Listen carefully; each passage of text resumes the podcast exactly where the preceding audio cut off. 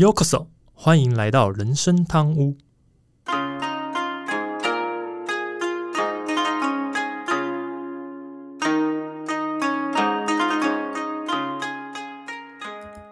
话说今天录音的时候是四月二十八号，讲一下我们家最近有趣的事，呃不不讲有趣，比较特别的事情。听众应该如果听过，我我家有养两只猫嘛，嗯哼，然后呢，有一只前阵子很爱尿尿，到处乱尿尿，然后被我跟我老婆一直修理，一直修理，就我们就真的想说到底是怎么回事，后来就决定带它去剃毛，为什么因？为想说可能会不是因为它毛太长了，然后它去猫砂盆里面尿尿的时候会觉得自己很不干净，就是身上有什么气味什么，所以它就到处的，反正就是会觉得说是不是尿不干净或是上不干净有关系。那它上不干净，干净可能跟毛有关，因为都毛都会沾到或什么，所以我们就干脆把毛剃一剃。呃，我老婆就上网查了一张图，说有一种虫叫做猫猫虫，它的身体是像毛虫的样子，但它的头像猫。他就说我们家的猫剃完毛之后就跟猫猫虫很像。对啊，不知道自己 Google 啊，我听众自己 Google 我就不讲了，该不会是卡波吧？不知道就猫猫虫。然后呢，我们家另外一只猫，小胖的一只白猫那一只嘛，礼拜一的时候让我吓一跳，想说奇怪怎么下巴肿起来，也是我老婆啊发现。就礼拜一看之后觉得有肿，那还好。然后礼拜二就突然那个地方就开始有点冒血啊什么之类的，嗯就开始紧张了嘛，我们就带去看医生。结果医生说：“哦，这个哦，就是很大的一颗烂痘，长痘痘了，长痘痘，就是本来可能是粉刺，然后突嗯。他自己可能也就是让它发炎的吧，就变成一个超大颗烂痘这样子。哦，因为我们家猫很十几岁了，我说哇，嗯。都这么老的猫了，你还可以长痘痘，还在搞青春青春痘吗？不过你这样讲，我倒是第一次听到，原来宠物也会长痘痘。会哦，会会会，猫其实也会，其实猫也会嗯。长猫粉刺啊，因为因为它们吃东西之后下巴会长，只是以前会看到长猫粉刺，就觉得呃这个粉刺就是不觉得它有什么影响，但是猫跟人一样啊，当它抵抗力弱的时候，细菌发炎或什么，它就是会肿大这样，所以它那一颗那个就肿超大一颗这样，我就哇。而且那天去之前，我就在想说会不会是痘痘，因为我自己本身是还算蛮会长痘痘的人，所以嗯，痘痘的样子我其实都很了解，比如说它是可能会就是呃稍微就是你挤破了会有什么样的样貌，我大概都懂，所以我就想说奇怪，它怎么那个样子看起来很像痘痘？可是因为不敢轻呼，因为猫不会讲话嘛，所以就不敢轻忽，而且长在下巴那边，让它吃饭都有点困难，所以就赶紧带去看。只是说，当医生确定是是猫粉刺变成的烂痘的时候，就真的觉得很好笑，就是说原来猫也会长这么大颗痘痘，这样真的很大颗，对，真的很大颗，对啊，就觉得很好笑而已。好了，反正就跟大家分享一下最近家里一些比较有趣的事情。呃，只是让我两只猫真的是 都有点小状况，然后特别处理完都觉得很好玩。好，那我们就今天切入正题吧。大家好，我是 Andy。我是阿忠。这集上架的时候已经进入到五月了。那在台湾呢，其实就算是这个初夏，就是夏天嘛，初夏也是有机会进入到梅雨季的时间这样子。那我个人是觉得下雨其实没关系，因为台湾其实算是一个蛮容易缺水的地区，尤其在这个中南部的水库，如果遇到缺水，很容易就会影响到民生用水。只是我讨厌那种好像爱下不下，或是真的好不容易下雨就只下那一丁点的那种程度。因为在比较热的天气，如果听众自己感觉到，其实你很热的天气，你雨只下一丁点，反而因为就这些雨水很快就被蒸发之后，反而会让整个温度变得更热的感觉，这样子。嗯，那应该是说变得更闷，是那种整个湿度拉起来，但是温度没有降下去那种感觉。对对对对，就有点像在三温暖里面呢。这时候应该就会把冷气开下去了，就外面就更热了。对啊就待在家里不要出门啊。，OK，啊，不过刚才讲到梅雨季啊，我自己印象中啊，小时候很不喜欢梅雨季啊。那时候梅雨季啊，它不见得会下很大的雨，但是啊，会下很久，可能有时候会下个一个礼拜到两个礼拜，这种都算是还算正常的，就每天都是湿哒哒的出门。但最近啊，这十几年来啊，真的有点气候异常的感觉啊，要么就是梅雨季的时候该下雨的时候不下雨。嗯哼，它不然就是啊，一次就给你下很多很大 啊，这样下好下满了。对，下 好下满。其实这这两种啊，都会造成灾情啊。就不下雨的话，就干旱嘛。一次下太大，水来不及排出去，就变成淹水了。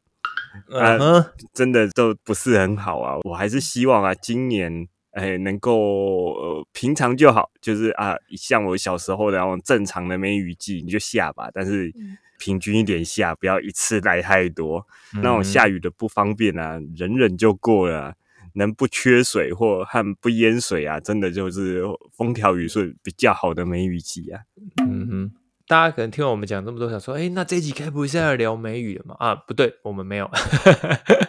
我们也没有连什么天气预测。其实这一集想要聊的话题呢，是我自己觉得啊，很多人在认识新朋友的时候，有时候是比较害羞，当然嗯比较呃外向的人，其实就算在聊话题的时候，如果聊不到的时候，有时候也会去询问对方一些个人资讯。那其实有时候这个资讯，很多人就会想要了解别人这个资讯到底他是什么样的一个状态。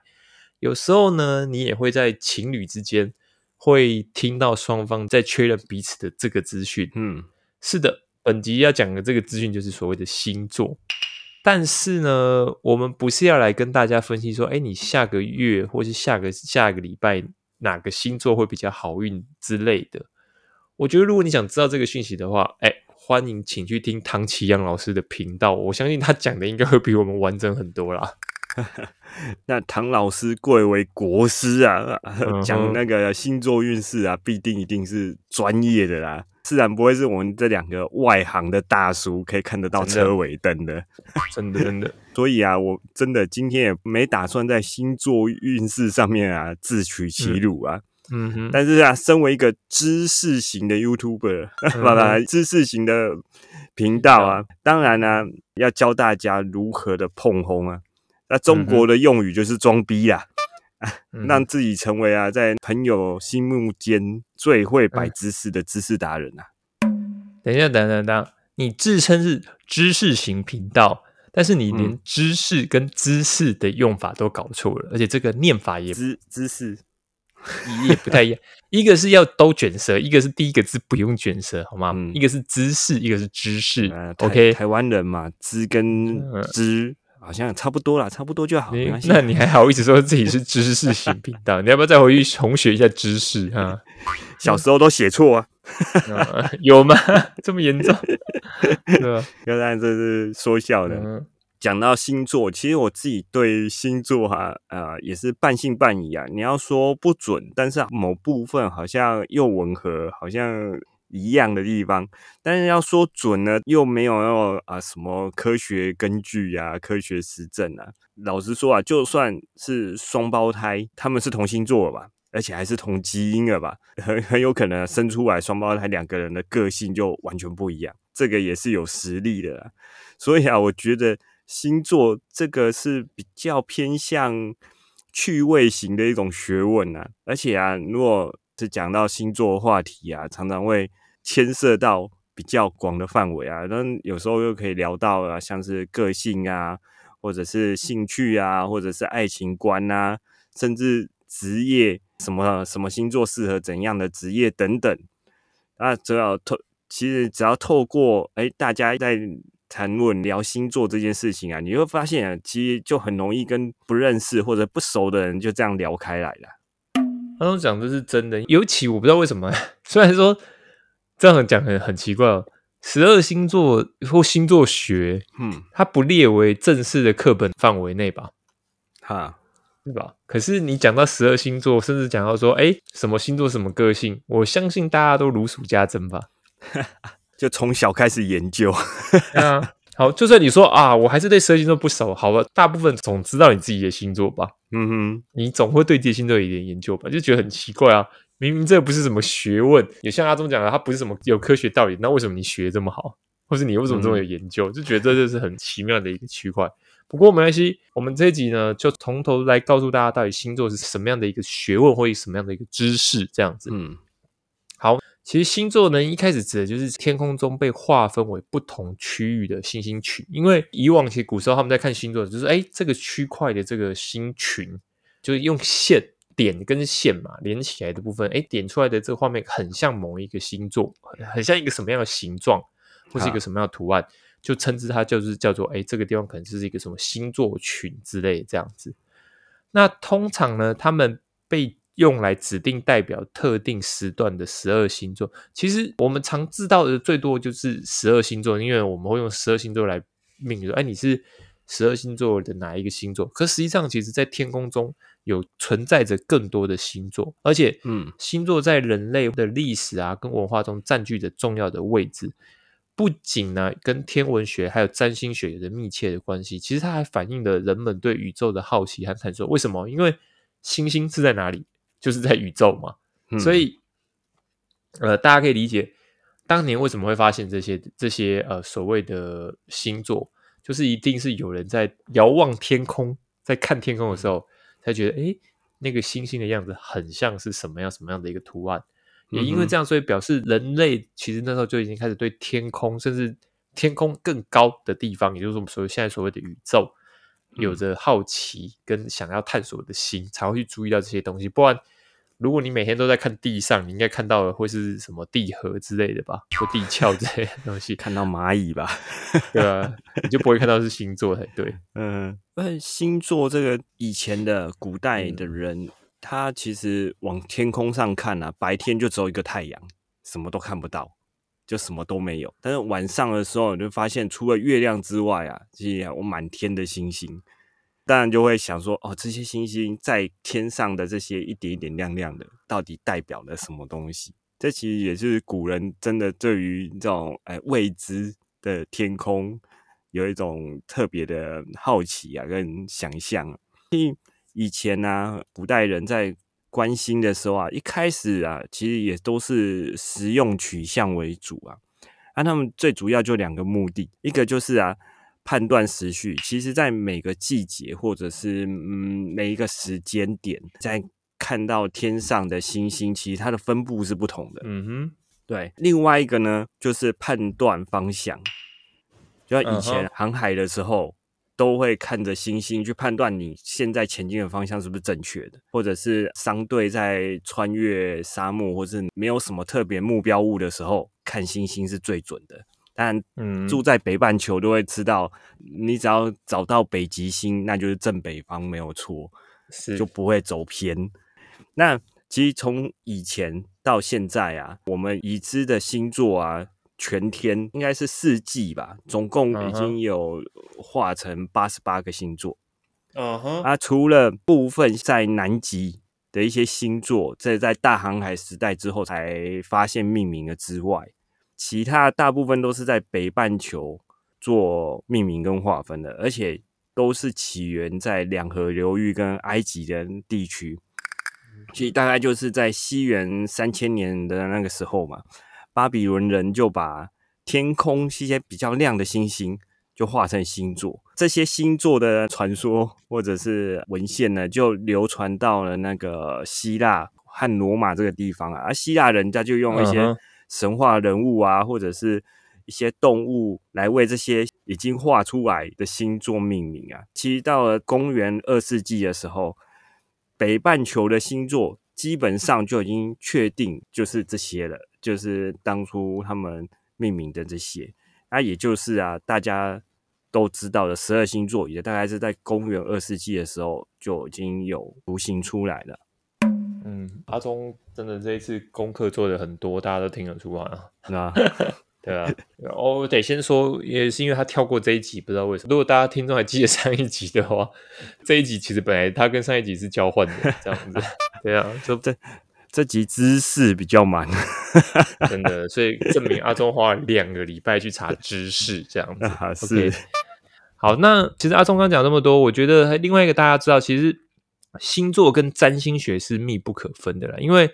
当时占星学家其实他就是会依照人的出生日期来推算出这个人所属的星座，然后再依照这个星座的特点来推测这个人的性格跟命运。当然，占星学的科学性也一直受到质疑，所以一直没有人能确切的科学依据或是实证来研究或支持。但换个方式想，这也有可能是统计学的范围，利用统计出来的结果作为一个指引，虽然不完全正确，但也有一些指引效果。那前面补充一下，就是啊，他说这边是使用人的出生日期来推算该人的星座。其实古时候当然可能它就是一个范围，比如说是几月几号到几月几号，嗯。但后来会发现说，其实每一年的每一天，比如说举例子，可能呃，比如说五月五号好了，二零二三年的五月五号跟二零二二年的五月五号，当然这这时候可能都是同一个星座，可是有时候大家听过，比如说可能某个星座的二十一号，去年的时候它可能是 A 星座，可是可能到 B 年二十一号，它可能就变成了 B 星座，主要就是因为宇宙的这些，包含地球，大家都是有自己的转动的一个频率。嗯，所以呢，我们看到的星星跟它最后出现在我们天空的时候，时间上有时候是不一样的，因为还是会有一些误差。所以现在如果要用我们出生日期来看的话，其实不完全正确。一般来讲会更正确，会讲是要看你的出生年月日时。才能确定是什么星座，对，会看到这么细，对，所以以我以前可能真的只看到个出生月日，就啊你是几月几号啊，大概什么，但现在真的要很准确，的看到你是出生的年月日时，甚至连时间都要看得清清楚，才知道你到底是什么样的一个星座。这边也稍微补充一下，嗯，我们一般知道的占星，呃，就是星座，其实那是最粗略的划分法了。有所谓的星盘，就是你那个就将刚才讲到的时间，会有一些什么月亮上升，什么什么上升，或者是就是每一个星座，其实在你这个时间位置是在哪里？那当然就是一些比较高阶、深入的占星学啊，那我不太懂。这可能要交给国师来解 来解释，或者多听一点国师的节目才会知道。对啊，其实现在科学界啊，普遍认为占星术是一个伪科学啊，其实就是批评占星术，因为没办法实证，都会用宇宙力量这种超自然现象来解释啊，所以没有任何理论基础。科学界一般都是否定这项学问的。所以啊，为了让占星学有一点点的科学理论基础来支撑啊，就出现了像 Andy 说的星座是统计论的说法出现。其实还有另外一个说法是跟心理学比较有相关啊。其实占星术里面啊，就会描写一些人的个性或者是未来。其实你在听到这样的讯息的时候啊，可能会造成你自己在心理上的一个暗示作用。假如啊，一个人如果相信自己可能会发生什么样的事情，或者可能自己是怎么样的一个人，他可能就会在潜意识的引导之下，让这件事情发生，或者让你深信自己就是星座上面讲的这个人，所以啊，他就会不知不觉的采取特定的个性或者特定的行为，这就会导致哎，占星术的预言跟实际好像有吻合的现象发生啊。举个例子啊，比如说摩羯座好了，就是我我先说，听众如果是摩羯座，不要来抗议，我不知我只举例而已。对，因为一月一月一号是摩羯座，只想到一月一号摩羯座。就像很多人会觉得摩羯座，有人会觉得他们比较严肃或比较固执这样子。那大家可以想一下，如果你出生是一月一号，你的朋友就跟你说：“哎，你是摩羯座的，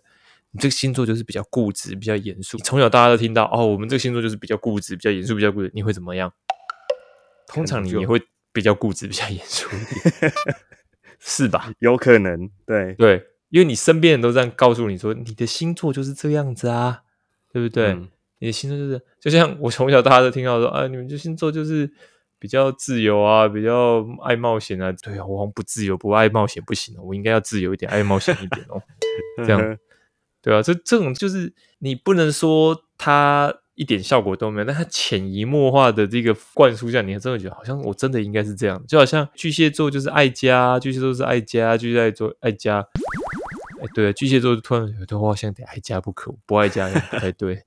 呵呵对啊，但你会说，但还是有人会外遇哦。我知道，我知道，当然还是有不爱家的巨蟹座，嘿有。但是我们得理解是，大部分你会发现，哎，这样的一个讯息，从小到大在把你洗一来洗去，洗来洗去的时候，你就会觉得，哎，我我好像就应该朝着这个方向走去，所以你就会甚至合理说，对我就是这样的性格，我就是这样的个性，我这样的选择就是因为我天生就是这样子，甚至你会慢慢认为这就是我天生的，因为我的星座带来的。实际上，星座根本没带给你任何东西哦。好，不过呢，我觉得其实不同的文化还有不同的民族，其实对星座也有不同的诠释跟意义。例如，我们以中国来看的话，中国文化里面，其实星座被称之为二十八的二十八宿。呃，这个宿其实是那个宿住宿的宿，但是在那边叫做宿星宿星宿的概念，它代表的是不同的时节跟节气。那在古希腊文化里面，其实星座就被赋予的神话故事跟传说。比如说什么帕尔修斯座啊、猎户座啊等，其实很多的星座都跟我们听过的神有关。当然，例如可能像是什么宙斯啊、阿波罗造成的星座，其实这些神话故事其实都让我们对于星座的理解，甚至你会觉得啊，为什么他的这个星座在那边，好像似乎找到了一个来源，说啊，原来是因为这个故事这个这个原因，所以才有这个星座。但实际上，这样的说法都只会让这些星座增添更多的神话色彩。嗯，其实不难理解啦，因为像刚才说嘛，天体星象这些都是人类没办法掌握跟控制的。呃，反正每天这样过，太阳也都是从东边升起，西边落下，你没办法叫它不要走，不要 停下来，不要动。所以啊，古代人对于这一类没办法控制的现象，就会认为一定有神存在在当中啊，就会成为那种啊信仰或者是神话的一部分呢。像刚才提到的啊，像中华文化里面有二十八宿嘛，这其实讲这个名字，大家可能都不太知道是什么东西。什么二十八宿，好像是第一次才听到。但如果是说啊，呃，东西南北四个方位分别代表的青龙、白虎、朱雀、玄武，诶，这是不是大家多多少少就有听过了吧？其实这四象啊，或者可以说是四神兽的出处，就是从二十八宿这边来的啊。和西方的十二星座一样啊，其实二十八宿当然也有相对应每个生日对应每个个性，二十八宿一样也有哦，只是现在比较少人在用，而且这个觉得 比较像是神秘东方的占星术啊。其实比起西方的十二个星座来说啊，二十八宿还多了十六个，应该比较准吧？那这个当然是开玩笑的啦。不过从这边看啊，其实不管是东方还是西方，大多都是以当地的神话或者是神话里面的生物来帮星空命名啊。但其实也有不同的地方啊，像是啊，发展到后来道教里面对于二十八宿，它就分别代表的神明二二十八个星君。嗯哼，那跟西方的十二宫圣斗士。对比就很不一样了。呃，等等等等等等等，你要介绍讲就讲，干嘛特别强调十二宫的圣斗士？那是西方，是不是又想要误导什么？不是吗？当然啊，圣斗士又不一定存在，对啊。你你再讲要小心，我用天马流星拳给你一一顿粗暴。我跟你说真的，圣斗士不是都要去救雅典娜的吗？就知道你想乱带啊，对不对？好啦，这这也是开我小玩笑，才是拉回主题啊。所以刚才说，不同的文化跟不同的民族，它对于天上的星星有不同的观察方式跟解释的方式啊。所以要说星座可以代表的是一种文化的元素，其实就反映的民族啊对于这个宇宙或者是天象的那种观察不同啊。那在不同的文化就会赋予它不同的象征，就给它不同的命名。也给它不一样的意义存在啊！其实我们仔细去了解啊，就会发现，哎，其实还有蛮多好玩有趣的地方啊。有一些的研究其实表明啊，星座啊跟人类的行为其实似乎有着关联性。就就我刚前面讲，其实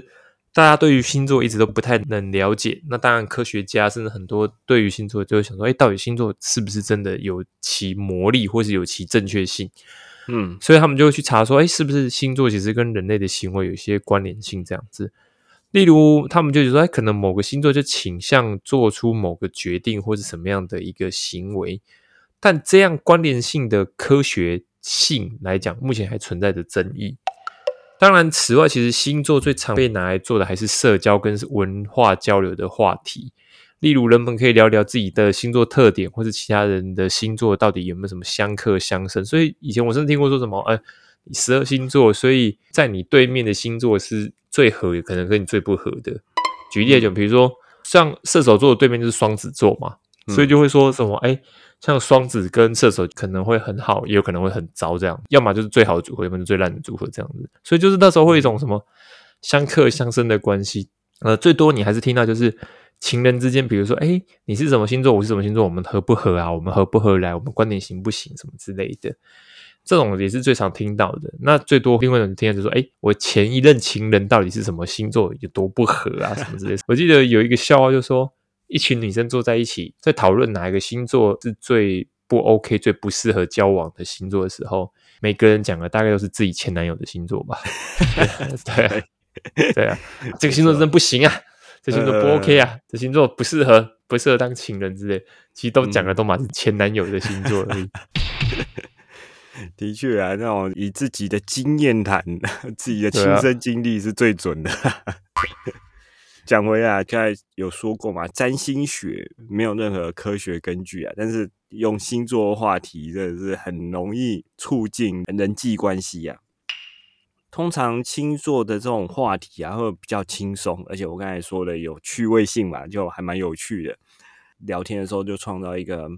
呃，轻松啊，愉快的气氛啊，让聊天的双方比较不会有压力跟紧张啊，可以比较自然。特别是啊，如果是刚认识的新朋友的时候，这就是一个社交互动破冰非常好用的工具。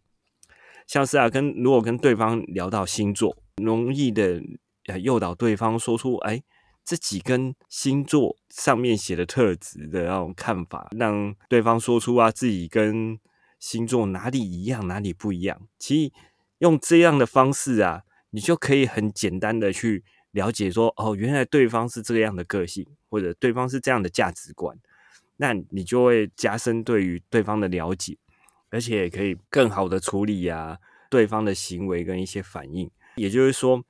你如果用星座来开始当话题的时候啊，就很容易的将话题展开来。而且真的不用怕尴尬没话聊啦。这这个就我刚前面讲的，十二星座，如果你说科学根据根本没有，可是大家从小到大都一定会记得自己是什么星座吧？是因为你从小到大都会讲你是什么星座，你什么星座，所以嗯，它就有点像是你就算不刻意去研究，你也大概知道自己会是什么样的一个星座的状况，所以别人在聊的时候就可能当然比较难没话题。所以我我也在想，为什么？当然这个可以再讨论啊。为什么一样北北是十二个？为什么星座就这么多人讨论？十二生肖就没那么讨论，对不对？应该大家来讨论啊！你虎年应该怎么样啊？鼠年应该怎么样啊？这这十二生肖应该只会讨论到那个有没有犯太岁吧？对啊，还是因为他一次一年太广了，这样 有可能。星座毕竟是一个月，对啊，可能。十二生肖就带太广泛了。好，当然，刚刚前面讲，其实阿忠也提到，其实占星学的科学性存在争议，但是很多人还是会认为说，其实星座对于个人的性格和命运有一定的影响，甚至有些人会认为说，哎，你根据星座来选择自己的伴侣或职业，甚至在日常生活中会依据星座来做一些决定，比如说选择什么样的穿着啊，吃什么样的东西啊。其实目前来说的话，你说星座对个人的影响是否真实存在，其实更需要更多的科学研究跟证据来支持。不过，如果讲心理层面的话，我觉得很多人是从心理层面去真的去相信他的，就认为他是比较安心。比如说早上看到跟你说，哎，某某星座今天会带来好运哦，可能会有金钱运，你可能就觉得啊，我好开心哦，我今天有金钱运，所以我就要多注意自己有没有钱可以捡啊，什么之类这样子。对啊。用这种方法，其实某方来讲，虽然没有办法证明说它到底有没有效果，可是最少它可能它会让某些人来讲，他会觉得这是心理上的一个寄托，或者说，哎，他今天是否可以因为这件事得到一些开心的感觉？这样，这只是一个算是一种魔法吧，我自己感觉。对啊，对啊，这种没办法，星座这种东西就是信者恒信。当然，相信的人就会认为星座对于人的性格。有非常深的影响啊，所以对于自己的一些生活上的大大小小事情的决策，都会想说：“哎，我是不是应该考虑一下，参考一下今日运势之类的？” 当然，我们刚才有提到嘛，最常听到就是谈到感情的部分啊，就是前男友是怎样的星座，我以后尽量不要碰这个星座的人。就是新对象得知对方星座的时候啊，他可能就会哎。在心里就打下这个分数啊，这个人可能是跟我前男友一样的星座，那应该会跟我前男友一样吧。分数都有打下来，有时候还会掺杂一些对于那一些星座的刻板印象啊。那最常见的啊，遇到射手座就说啊，射手座是不是很花心啊？啊，像是金牛座，金牛座的人是不是很固执啊？啊，或者是处女座，呃，处女座听说都很龟毛，诶，这样跟我会合吗？其实，在这种刻板印象下，你都还没认识对方，心里就先啊，这个一定跟我不合，先打墙。这种状况其实也不少见呐。除了像感情之外，其实我自己也听过啦。啊，某些主管在面试新人的时候啊，最后不录用，问原因，他居然说说，嗯，是呃星座。的因素打枪的，因为啊，某些星座可能会跟现有成员的星座不合的这个理由，当然这个听起来可能觉得可能是说笑的，但是 你也很难排除啊，是不是这个主管还蛮相信的，有认真的成分存在啊？啊，虽然那些听起来是不是都觉得啊有点荒谬。但是真的是存在于现实生活之中啊，而且这种你相信信仰的东西啊，就很难扭转啊。如果是遇上这样的人啊，其实你笑一笑就好了，不用太认真对待，真的也不用跟他争执，因为他就相信你，也不用对啊。甚至我之前听过说，哎，唐老师今天讲我们怎么样啊？OK OK OK OK OK，他他觉得怎么样怎样讲，你也不要去扭曲他，反对他，对啊。可能他今天早上就是听过了一些相关的说法，他才出来的嘛，你也就尊重了，对啊。当然，呃，我觉得其实星座除了可以作为占星学或是文化的一部分外，其实它也可以启发我们对于宇宙还有生命的思考跟探索。因为通过观察跟学习星座，其实我们可以更好的认识宇宙跟自己，尤其进一步了解人类在宇宙中的一个地位和价值。此外，其实星座也可以激发人们对于自己或是他人的好奇心，还有探索精神。促进人与人之间的交流和理解，就像刚刚前面提到，就是呃，你可能从星座去理解到底对方合不合适，可不可以嫁，或是可不可以在一起什么之类，这种就基本上就是透过呃这个星座激发起你的好奇心，对。但是还是得先说啦，就是真的都没有科学根据，所以不要到时候。比如说最后结果不好，就说啊，就是因为他是什么星座什么之类的，真的很不 OK。说实在话，我还宁可你就说啊，他就是什么做不好，这样就好了，而不是啊，他因为他什么星座，所以我们才是走到这一步。这真的还蛮怪的，因为人不会因为你出生在哪一个月或哪一个时段里面，人就会突然大好大坏。他个性一定是一开始就累积，超过环境什么之类的，这样跟星座并没有直接关系啊。这样子，对，真的不要把前男友的星座或者前女友的星座列成黑名单啊！真的，人真的是需要相处去了解对方，才知道能不能合得来呀。不过，星座的确可以帮助我们去认识自己，或者是认识他人。对于自己啊，其实星座上面都会写啊，就啊，可能是怎样怎样的个性。其实你可以按照它上面的描述啊，去探索自己的个性是不是是跟他描述的一样，或者是自己的个性有一些呃什么特点啊、优点啊、缺点。那先不论呐，这是不是跟刚才说的星座上面描述的一样准确啊？但是其实可以思考，哎，是不是这样的一个人，在不断的肯定跟否定中反复的验证，就会开始了解。自己呀，而且达到自我成长的方式，而其实对他人也是可以透过不同的星座特质或者是不同的个性特点来应对。如同先前说的嘛，星座是开启人际关系沟通的一把钥匙啊。虽然我们可以透过很轻松的方式来交谈、互相沟通，所以啊，用星座来帮助了解其他人或者了解对方，也可以进而啊去呃知道说哦对方的个性，去尊重每一个人不一样的差异啊，让人跟人之间可以互相的去包容对方的优缺点啊。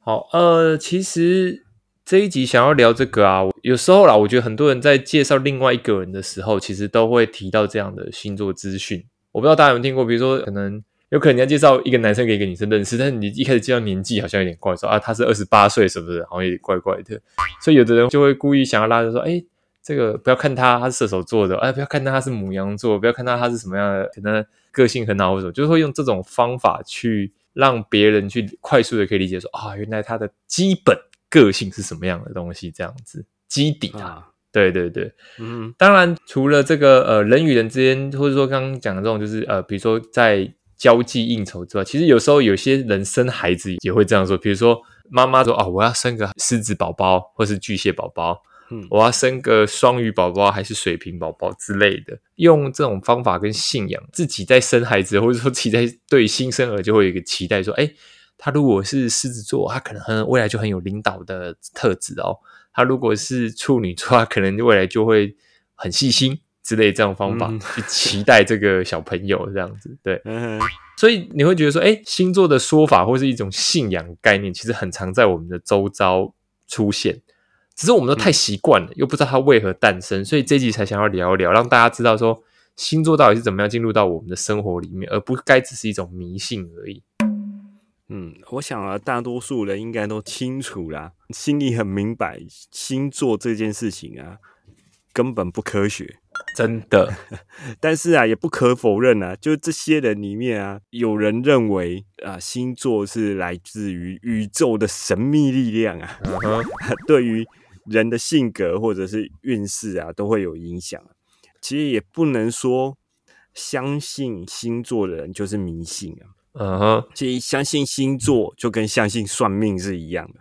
嗯哼，啊。不管最终的目的是怎样，其实不外乎就是想多了解自己，或者是希望我能了解到未来，能够有所准备啊。像是在水逆的时候啊，就提醒自己啊，有心理准备，我接下来的这段时间可能运气会很不好，嗯。或者，对于啊、未知的未来有一点点控制感，就说哦，我预知到可能会发生怎样的事情，这样才能够安心啊。啊，如果万一未来真的发生了不好的事情，那心里我会比较释怀说啊，我就是运气不好啊，这段时间就是呃运势比较低落，这样这样就会比较容易释怀啊。其实这样想想啊，如果相信星座，好像 Z 大于 B 啊、z 大于 B 啊，嗯也也没什么太大的坏处啊。啊，就跟一开始我们开头讲的一样啊，今天聊的就是一些星座的冷冷知识。之后，其实你跟朋友聊天的时候啊，也可以拿出来说说嘴啊，就是啊，这些东西可能对方不见得知道，但是也可以成为话题啊。真的，如果你现在对星座没有什么研究，其实可以多听一下国师的星座运势啊，多了解一些星座。那其实你在认识新朋友的时候，就会有很多的话题可以聊啊，也可以成为朋友之间的那个神奇知识大师啊。呃，好，阿忠刚讲了一个还蛮有趣的水逆啊，我突然想到，嗯，我不知道多少人知道水逆是什么意思。水逆就是指的是水星逆行吧，我如果没记错这个是对。好，真的有一长阵子很，有一阵子很常听到人家说啊，我在水逆啊，我都在水逆造成的水逆，水逆，水逆。我都很好奇，一年三百六十五天到底有多少天在水逆？天天在水逆到底是什么鬼？是溺水吧？对啊，不过我觉得这就是信者恒信啊，有的人就喜欢这样子的，但是也没有什么不好，因为呃，怎么讲？像阿忠刚讲，就是你就把自己的运势不好讲成是水逆，也许真心里会比较释怀一点。而这样释怀的状态下，可能让你也比较容易振作，而且甚至你会觉得说，哎，我知道水逆在两个礼拜，所以我两个礼拜后我的运势就会比较好。也许你的心态也比较好做准备，可是实际上这些东西都真的只是参考。我自己还是建议大家不要迷信，当然 你自己要呃了解到自己的星座，你要拿自己的星座的特质去跟别人聊天，这是一个好的，反正它就是一个社交工具。所以如果你把这个社交工具运用的很好的话，也许你可以很快速交朋友，或是你可以接近你想接近的可能异性或什么之类的。但是嗯过度钻研，除非你要像唐老师一样啊，说真的，过度钻研才是没什么太大必要性。对啊，毕竟很多人 提对星座都是跟我们差不多，呃，相信自己的特质，相信自己有什么样的一个个性，但是实际上去挖深，很多人可能相信的是自己星座的特质，但是如果告诉你说，哎，下个礼拜什么什么座一定会好运，你真的会相信吗？我觉得会相信的人也不太多吧，而且甚至如果你相信了这件事情，就最后发现你下个礼拜还是运气不好，怎么办？对啊，诶、又水逆了嘛？是算命不准，对，可能那个水星乱入。又是水星乱入的人。好了，反正这个我觉得东西就是只是在跟大家讲说，就是真的不要过于迷信，但是当成一个话题是还蛮不错的啦，就大概是这样子。嗯哼，对啊，好，今天节目差不多这边啊，我是 Andy。我是阿忠，如果你有任何想要跟我们分享或讨论，都欢迎透过职业资讯人里面回馈网站连接信箱、粉丝 IG 私信留言给我们哦。另外，目前开放小额赞助，听众如果喜欢我们的节目，也希望你能赞助人生汤屋，让 Andy 和阿忠做出更优质内容。如果喜欢听众，请不能给我们评价，让我们为大家鼓励。好的，我们下周见，拜拜。拜拜。